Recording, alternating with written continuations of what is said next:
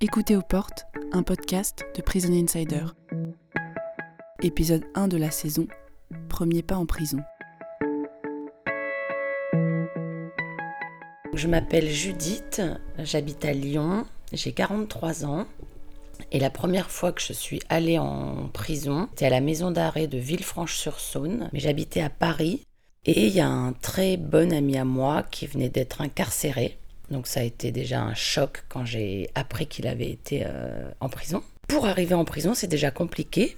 Donc j'ai dû faire un certain nombre de, de, démarches, il y a eu un tas de vérifications. Euh, je suis allée en détention à Villefranche-sur-Saône, j'ai pris le train.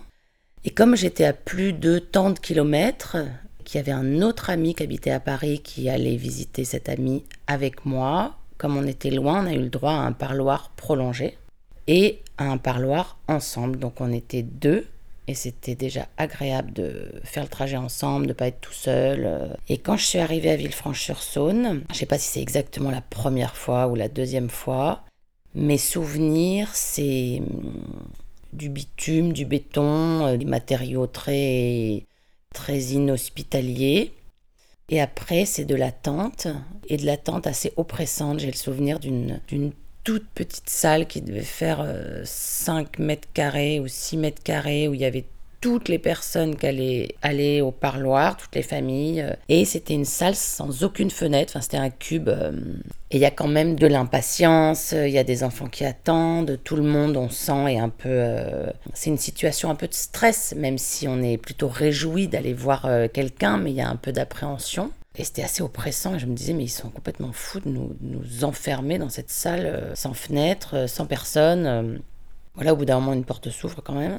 Et là, bah, j'étais frappée par... on est quand même dans un endroit extrêmement particulier, extra ordinaire parce qu'on va quand même dans un endroit où il y a des hommes en cage, quoi, ce qui est pas, ce qui est assez spécial. Et en même temps, c'est extrêmement ordinaire. Après, on arrive dans un, forme de couloir, il y avait des box, et puis il y a des enfants, et puis ça parle, et puis il y a les bruits de la vie quotidienne, quoi. Puis après, on s'est installé dans notre box, ça va deux, avec cet ami à moi, et on attend, et c'était peut-être, je sais plus, je sais plus si c'est la personne détenue qui arrive avant, qui nous attend, mais non, mais je crois que c'est nous qui étions avant, et après il arrivait. Et après, bah, c'est le, c'est l'émotion, quoi. C'est l'émotion de, de retrouver quelqu'un qu'on n'a pas vu depuis longtemps, où on sait qu'il vit une situation extrêmement difficile. Et après, c'est le temps qui file.